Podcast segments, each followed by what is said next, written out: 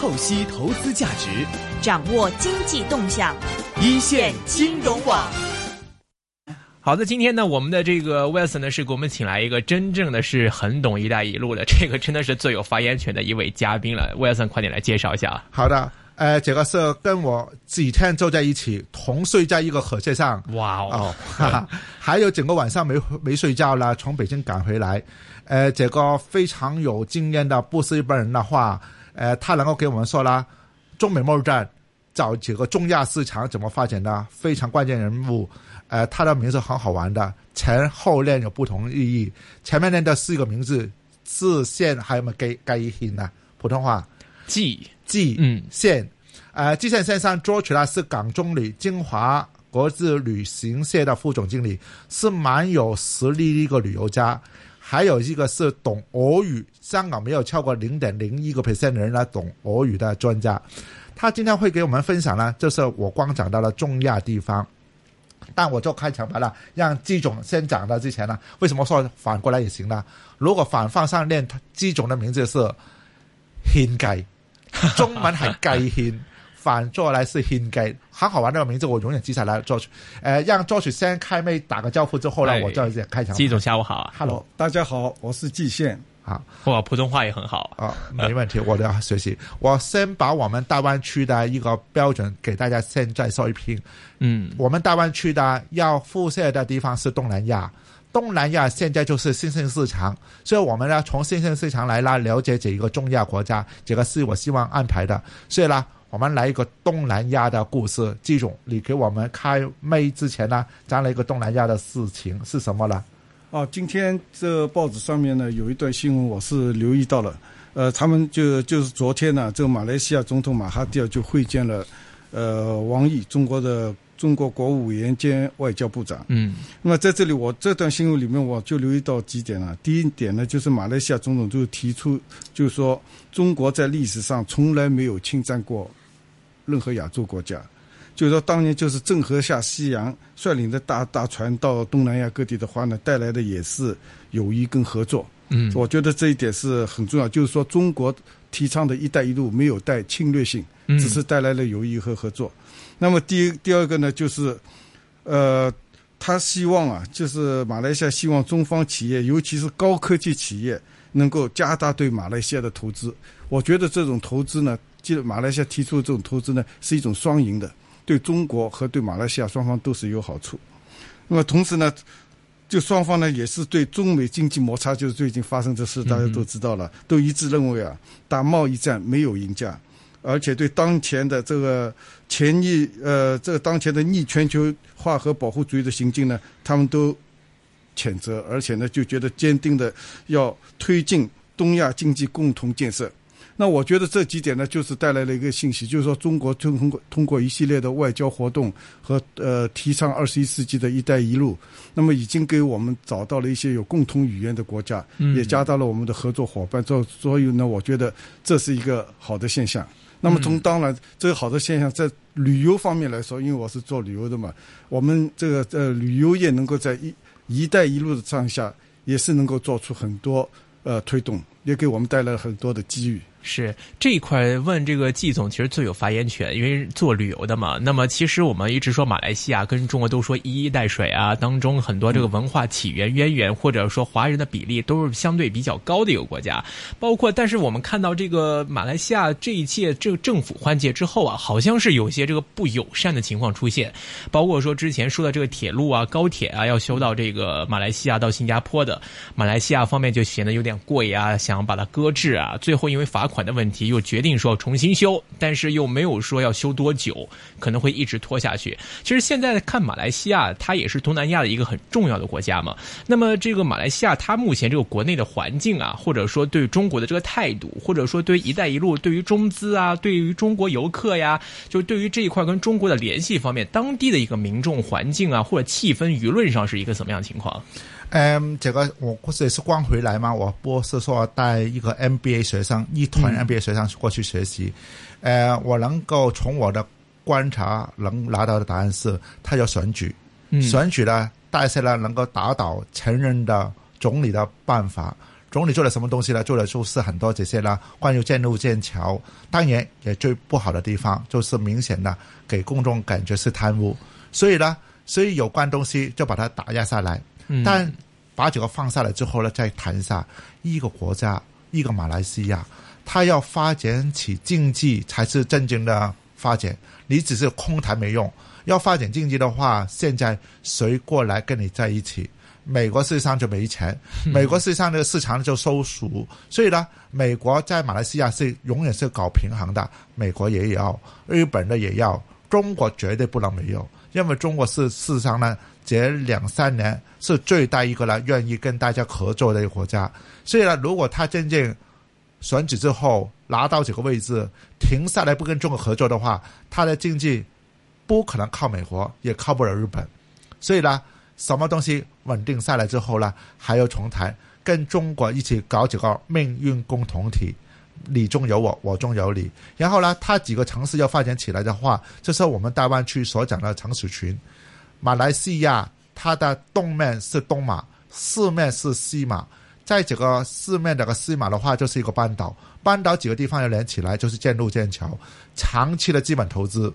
基本投资一定要注意是长期，基本投资要注意是不能第一天能赚钱的。谁过来有这个能力？中国今天的积蓄还有基金都是最全的，所以呢，他来北京还是比较现实的，把这一票投下来。所以我感觉呢，我们今天呢也不要浪费这种的厉害。嗯，我们谈了这个马来西亚、东南亚是个新兴市场，我们还有一块新兴市场啦。香港绝对很少专家的。首先有三个方面没有专家：语言，我们懂不懂这个重要地方？他能讲的，一个是他们国家语言，一个是共有语言，就是独联体的俄罗斯语言。我们季总坐在我们旁是能讲俄语的，等会跟我我呃季总讲一句，呃，那个是你好吗？日拉斯维杰，哇，人拉斯维奇好，是这样吗？对，第二个比较难发音。比较难发音，我只知知道啦，呃，一个很简单。第二个，这个东呃这个中亚国家，它是伊斯兰国家，香港到底有是有多少个伊斯兰专家？我们做金融为主的香港主要板块，懂伊斯兰金融的人呢，也是小的不得了。是，所以我不谈金融，我只谈一个伊斯兰文化，多少的我们能懂，我们能不能穿短裤子？还有伊斯兰是否所有女孩都要把面纱放在面上？嗯，中亚等会可以问几种。第三个，这些没有海的地方，他怎么发展其他的业务？我们没有想象过。我们看见海边没有感觉，但对这些中亚国家，就是新疆也好，他们能看见海的话，高兴到难以想象。这些文化的东西，我希望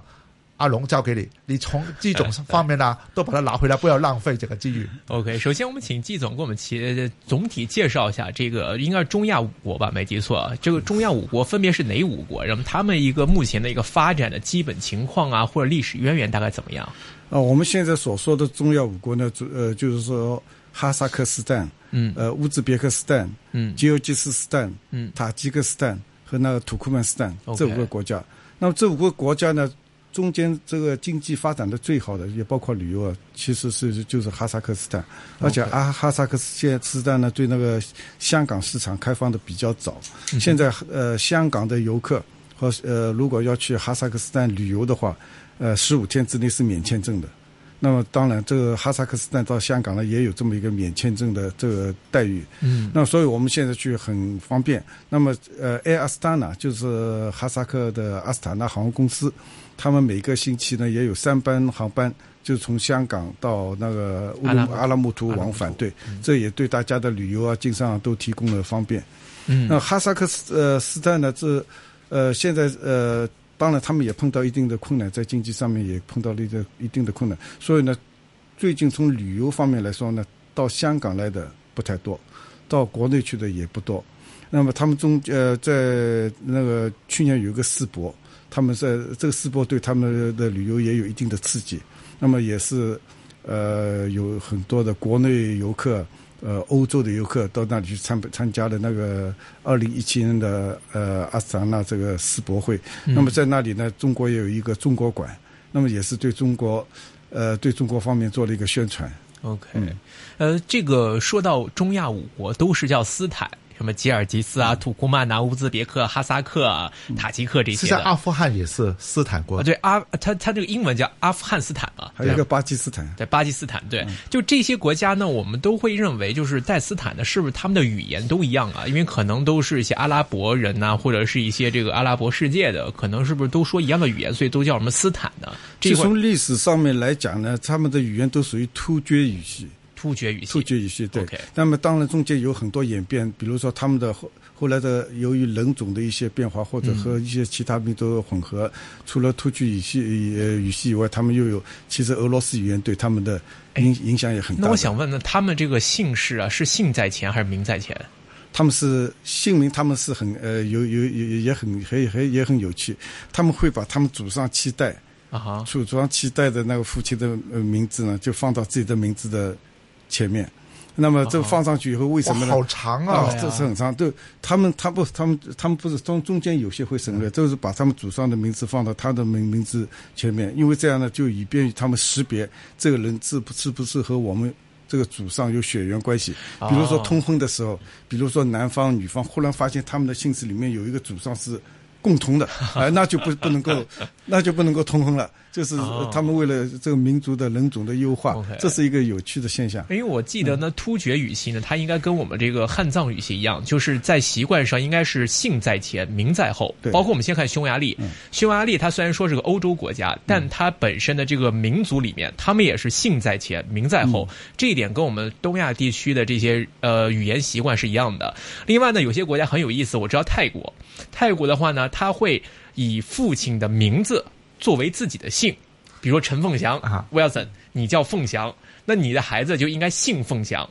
然后名的再来。的泰国名字，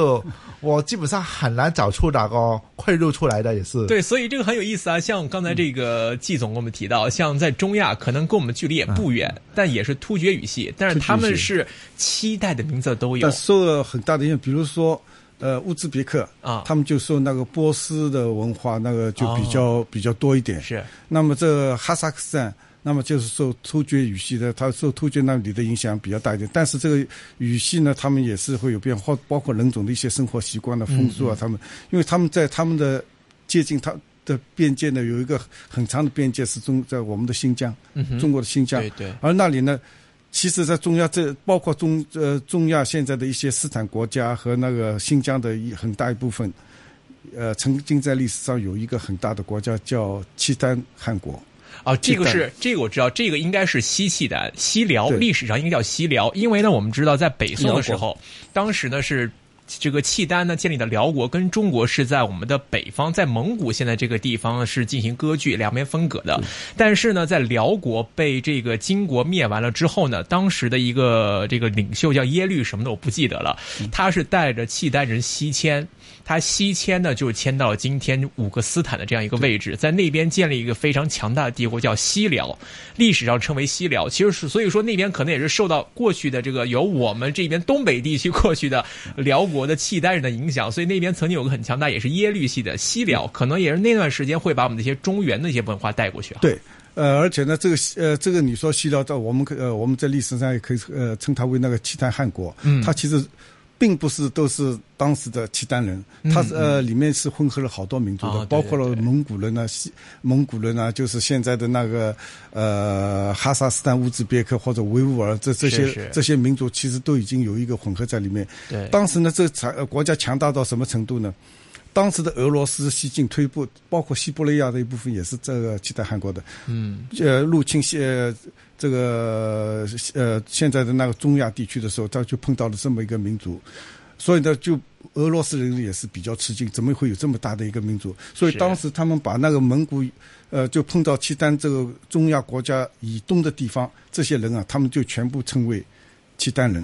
包括我们现在汉族人。对，有的国家把中国叫的那个翻译名就是叫契丹，俄语，俄语的正是呃，从中国呢叫给大语。给一代就就是契丹翻译过来，所以他们说，如我是这么呃说个笑话，就是说如果说正规的把中华人民共和国，如果是用俄语来表达的话，其实是叫契丹契丹。共 契丹共和国，契丹人民很奇怪啊。对。OK，其实这个我又想到历史的很多东西啊。其实大家都说中国以前为什么强大，其实我们来看历史，就包括像我们之前说契丹也好，它是在跟我们的中原的一个竞争当中是一个失败者，它最终是被消灭的一个民族，西迁到了西到了这个中亚地区之后，雄霸中亚到欧洲，是我们的手下败将在 欧洲打出了一片天下当然，包括我们在汉唐的时候，那个时候汉朝的时候打突厥人，打突厥人其实匈奴跟匈奴跟突厥，他们其实在跟中原王朝对抗当中也是被我们打败了啊，但是就是这些游民。这个游牧到了欧洲之后，雄霸整个欧洲啊！这个最终建立匈牙利啊，其实都是突厥人的一个后代。也是当时他们对东方这个国家很奇怪的啊。对，所以就是最早的时候都可以看到，我们在这个东亚的这些呃民族，然后进入到欧洲之后，一个文化的交融也好，或者说是这个大家彼此这个影响也好，都能够看到一些影子出现。我记得，我们所讲广东的二片战争，那个时候英国来到我们中国地方了，基本上超过几十年都不敢动，就是在观察这个东方的奇怪东西到底是什么厉害。是然后呢，等了等了，我们清朝不行的话，才把我们整个清朝来打败啊。对，还有很多像比如越南，越南在唐朝以前都是中国的领土，安南呐、都护府啊，包括在那边会设交趾啊，一些这个地名。其实以前包括在朝鲜，我们以前东汉统治时候叫月浪郡，就其实这些地方跟我们的中原的关系其实就已经很密切了。只不过像我们把以前密切的关系呢，通过“一带一路”的方式，再把它联系的更加紧密起来。哦，扯远了，我们再说这个 五个斯坦方面，这五个斯坦他们的语言是不是都一样的？不一样，他们都有自己的语言。嗯那么其实有一个很奇怪的，呃，像他们的，比如说哈萨克，他们有哈萨克语言，乌兹别克有乌兹克别，呃，别克的语言，塔吉克、土库曼都有自己的语言，哦而且他们的语言之间是可能他们只有互相讲话的时候，他们会能够有百分之三十或者五十的话能够知道你在讲什么，但是他们根本就是另外一种语言，会不会有点类似上海话跟广东话啊，这有或者之类的可能是这样，就我们都是汉人是吧？对对但是我们中国有闽南语系啊，对有那个呃江这个淮语系。江淮语系，对对，还有那个那个这个呃呃北京啊或者广东啊，这些，北方官对话，这些语系都讲话之间，可能你是听久了，可能你会猜到一些意思，是是，但是你要说的话，你肯定就是两回事。那么他们其实也是这样，乌兹别克有乌兹别克的语言，就是乌兹别克或者哈萨克斯坦，他们自己国家里面有由于有那么多的民族，嗯他们说的话也都是不能互相，有的时候是不能互相沟通的。哦，啊，他们只能说以哪一种语言为主。另外有一个有趣的现象，我要说的呢，我在乌兹别克呃碰到一些当地人，我也问他们，呃，这个语言的问题。我说你们跟新疆的乌你有什么兹别克语言问他？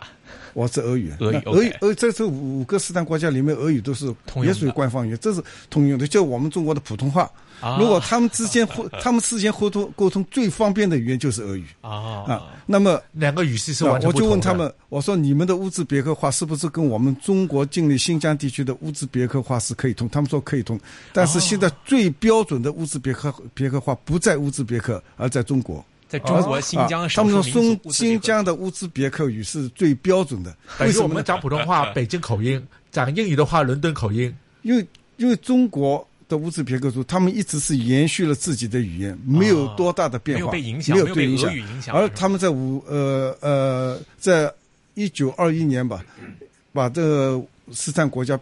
并为苏维埃联盟共和国以后，嗯就俄罗斯呢就推防推推进那个官方语言，就是用哦俄语这全部就从小学开始啊，或者是像幼儿园开始、小学开始，嗯都是官方语言，都是推推那个俄语。俄语所以呢，这些斯坦国家的好经过好几代的那个变化，他们的语言里面已经是把俄语的因素加进去了。啊，所以虽然官方语言是俄语，他们有自己的语言，但是他们的自自己的语言里面有好多词汇，他们用的都是俄语。哦，所以所以他们说我们的其实我们的语言已经不标准了，是都是有了。俄语的那个因素，所所以最标准的语言还是在你们中国。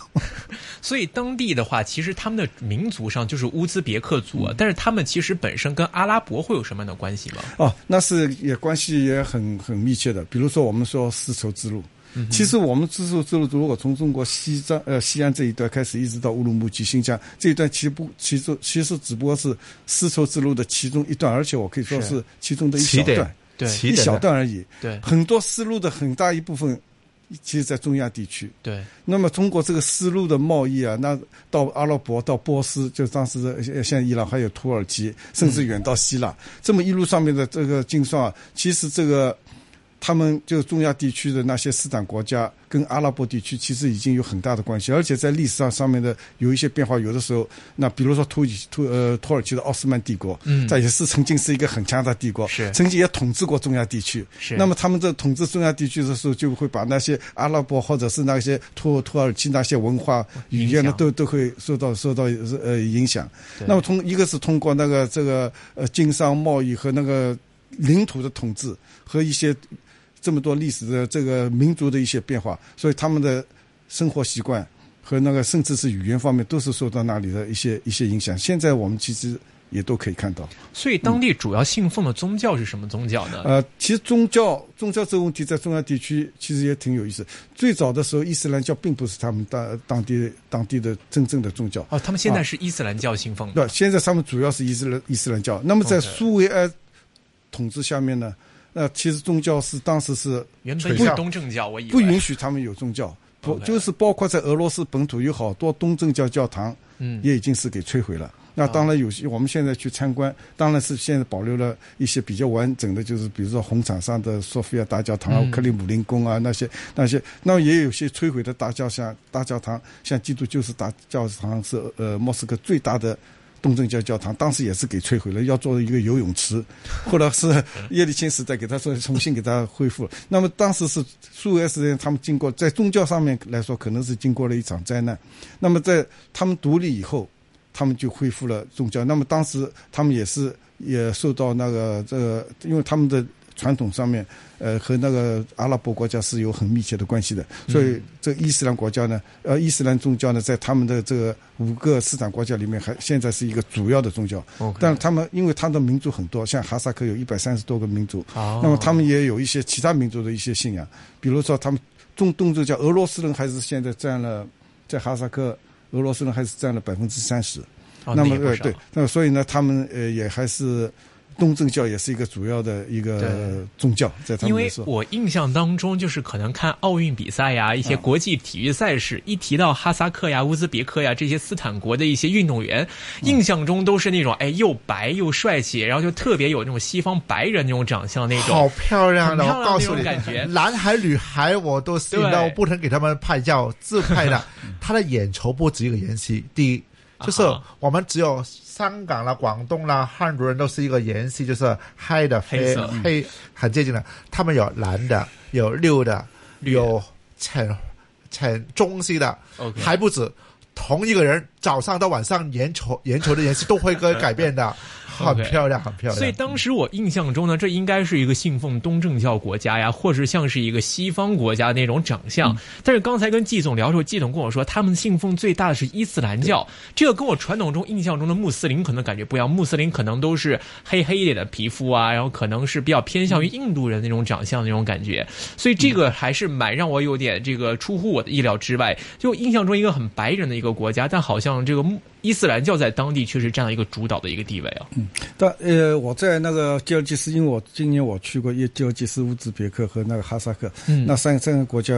呃国家，我就也做了一些呃了解，嗯，其实，在人人种上面，这三个国家他们的呃最早的人种呢，他们说是欧罗巴血统的，哦，就是对他们说是黄头发、蓝眼睛。白皮肤最早的人种是那个欧罗巴血统，嗯，但是后来蒙古人入侵、新匈奴入侵、阿拉伯人、阿拉伯人入侵和那个或者经济贸易方面的交流等等，他们的人种呢，就是已经开始已经有了很大的变化了。嗯，当当时当然也保留了一些人，就像刚才陈教呃陈博士说到的那些白皮肤啊，那些眼蓝眼睛，而且他们有一位我们见到，他的眼睛还会一天会变几次，是吧？对 对对，阳根据 阳光的不同，他的眼睛会由蓝色变绿色变变棕色，呃，而且他就他本人是吧？说的是啊，那呃，当然还保留了这么一些一些一些人种，但是他们有很多人的已经是跟蒙古人很接近。哦，那在哈萨克斯坦那里的人跟蒙古人比较接近。如果到乌兹别蒙古人，呃，到如果到乌兹别克去的话呢，他你看你说刚才所说的阿拉伯的，比如说黑头发、黑眼睛啊，满脸络腮胡子那个男的是吧？那个黑皮肤这样的人其实也不少。他们哦而且他们很自豪的说自己身上有波斯血统。哦，因为他们作为他们信奉宗教说它是来源于那个地方的，会觉得更纯正。但其实我们看中国也一样嘛，就很多人说，呃，现在中国的南方人是保留着原本的这个中原的一些基因，因为北方的话不断被外族入侵，突厥人过来啊，或者是这个契丹人呐、鲜卑人呐、不断的入侵。其实北方蒙古人入侵都也是跟中原的汉人也有这种这个民族的融合。其实说北方人可能大家看，呃，大家都说北方人好像都是比较身材壮硕一点呀，然后这个呃有点这个蒙古人或者是北方人的这种感觉，但南方人相对来说会觉得他们保持更多的这个中原特色，都是一个道理嘛。因为他那个地方也是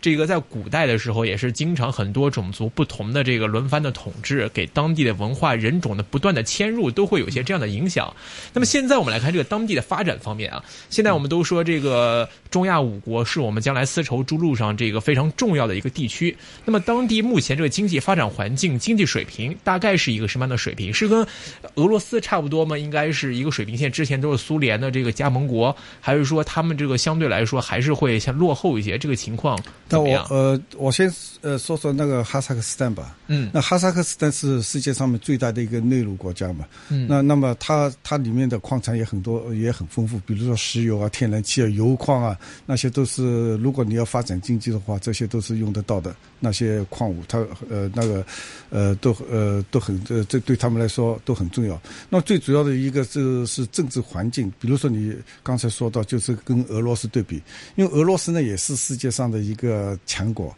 那么它也受到了。呃，一些经济上面的限制，比如说美国对它也进行一些制裁，或者欧洲也对俄罗斯也有一些制裁。那么，但是哈萨克呢，我们这次跟陈博士也去走了一些企业，我们了解到，呃，哈萨克其实国家呢，它就是说，呃。有一句中国话叫“刀切豆腐两面光”，他谁也不愿得罪，就是说他现在跟美国保持了一个很好的关系，嗯跟中国也保持了一个很好的关系。比如说习主席去，他把他送了一个汗血宝马，是吧？啊，我们在新疆也也去看了那个汗血宝马，那个呃，他们跟俄罗斯的关系更密切，因为他俄罗斯是最他们最大的一个贸易伙伴，所以呢。这些重要国家呢，就不像俄罗斯那么跟西方啊，或者是呃对这美国哎对美呃采取一个有的时候是一个比较对抗的一种态度，而且他们都是对对每个国家，包括中国、欧洲、美国，他们都尽量保持一个友好的关系。那么我觉得这是对他们的经济发发展上面创造了一个条件。是吧？那么我是做旅游的，我就从旅游方面来说呢，这经济呃这个是呃这个五个四大国家都其实都有很大的潜潜力，而且他们现在对那个发展旅游啊，保持一个比较积极的姿态。以前他们是比较封闭，比如说现在哈萨克是免签了，那么去乌兹别克、去吉尔吉斯这些国家呢，他们以前的签证政策是比较严格的。那么现在已经逐步宽松，比如说我这次去那个呃乌兹别克和那个吉尔吉斯，都是和旅行社的一些主管一起去考察。嗯那么他们对签证方面呢，就比较容易的从他们的外交部那里拿到了批文，呃，可以进去呃考察。那么我觉得到。那么我刚才也说到，丝路其实中国的一段其实是很小的一段。那么我跟一些朋友谈起丝路，他们也好像有些就觉得这是一条丝路，其实不是的。丝路其实有很多条，你只要是对着那个方向，波斯或者那个，其实有很多路，比如说到通过里海、阿克套这些地方，呃呃，或者是哪条呃哈萨克、乌兹别克，他们就无数条路。只要是朝着这个方向的，在他们的概念来说都是丝路，而且他们也正在利用这个“一带一路”这个概念，在扩大他们的旅游。比如说，我到了那个乌兹别别克的那个西瓦，那它是属于乌尔根齐呃一个一个城市那里，原来也是一个呃哈拉子模花拉子模的一个一个首都。那么我去到那，他们他们在那里的外面的墙上就有一个叫什么 Silk Road Project。一个很大的地图，就把他的那些地方都囊囊括在丝绸之路里面，已经在向游客宣传这个概念啊全用起来了我也是正宗的、正宗的“ 一带一路”上面的一 一个点，他们也在利用“一带一路在”在已经在做宣传了。我们是坐火车去的，也是一带一路。我们从新疆坐了二十多个小时的火车，去到最大的城市阿拉木图。因为阿拉木图从前就是这一个中亚这个哈萨斯坦的首都，后来才搬迁到另外一个地方。所以就可见的话，我只是做一个总结：异地联检非常重要，对吗？啊一地两检，啊！这是陈教授有 呃陈博士有很大的有感呃能不能。分享一下呢？用用不，我我让嘉宾来分享那。边也会有这样的情况设计吗？在那边的一些边境，比如说吉尔吉斯跟乌兹别克，可能也是接壤很近的，他们也是会采用类似的一些方法吗？还是怎么样？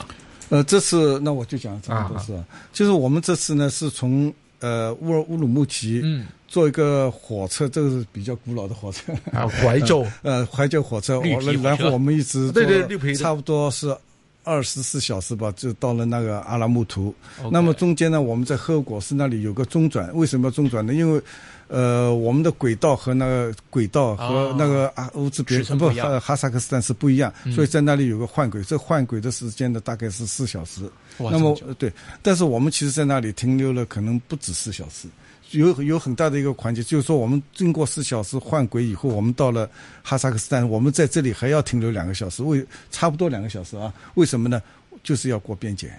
哦官员到车上一个一个来看，还有行李都要打开来看，花了太长时间。官员他要过两道关第一道关是官员上车收收护照，啊，收了护照以后，他还对对你的呃对的很仔细。收了护照以后，拿了你的护照下下车，然后去他们的办公室去办你的签证，这要等很长时间。哦另外就是一个海关，海关是带了一条狗上来，就是他们的、哦缉毒的带了一条一个车厢一个车厢去给你的找找行找行李。那你说一个一个火车，我们这次火车还人不太多是吧？啊，我对对，我们肯定不是每个车车上有人，已经放了那如果有人的话，你想要多少时间？所以呢，异地两检的话，如果没有的话，什么一个小时生活圈呢、车上已经浪费两个小时了。是这也还有行李啊这些东西吗？是这个，这确实是一个非常便民的一个设计，尤其是在一国之内啊，只是两个不同的司法管辖区里面，其实更应该是避免一些很繁复的一些这个流程手续，去影响一些更重要的一些效率方面的问题啊。但另外一方面，在这个中亚五国当地居民的一个生活水平啊，现在大概是一个什么样的状态？然后居民收入啊，生活水平大概怎么样？然后另外，他们对于中国“一带一路”啊，对中国的看法呀，或者这个对中资的这个投资发展的个期待啊，这方面您了解？从旅游的观察方面怎么样呢？呃，如果从生活水平来说呢，那这跟跟中国可能就是现在还暂时不能比了，因为中国的我觉我觉得中国在他们来对他。如果跟中国比的话，如果一些大城市来说，上北京啊、上海那些，你根本就看不到这些高楼大厦和现代化的一些设施，但是肯定没有的。那么现在他们那个，呃，如果从每个人的收入来说，呃，就一般的平均收入来说，在哈萨克斯坦我们也问了一下，那阿呃，他们最好的收入是阿拉木图和阿斯塔纳这两个地方。我如果来比喻的话，就是阿斯塔纳是北京，阿拉木图是上海，一个是经济中心，一个是政治中心。他们的一般的收入也就是在呃三百到五百美金一个月。哦，三百到五百对，美金好便宜呃，就就就那么当当然他们的里面的一些消费也比较呃也比较便宜，但是有好多产品都是中国中国制造的，比如说啊，就是他们我问了一下他们，就是说通过那个乌鲁木齐，那么也运到那里，那么我也问了一下。在中国方面做这方面生意的一些一些朋友，也问过一些哈呃哈萨克的朋友，他们说这个呃现在中国市场对在在他们来说是一个很大的市场。呃，如果呃中国市场如果生生意方面有点问题的话，他们也会有很大的麻烦，因为他们的轻工产品、生活用品都是都是从中国呃呃中国进去的。那么在那个乌兹别克那里呢，就可能比哈萨克更差一点。就是吉尔吉斯啊，那个我在吉尔吉斯问了一下那里的朋友，说你们的平均生活工资到哪里？他说一般来说如如果有两百美金一个月已经是不错了。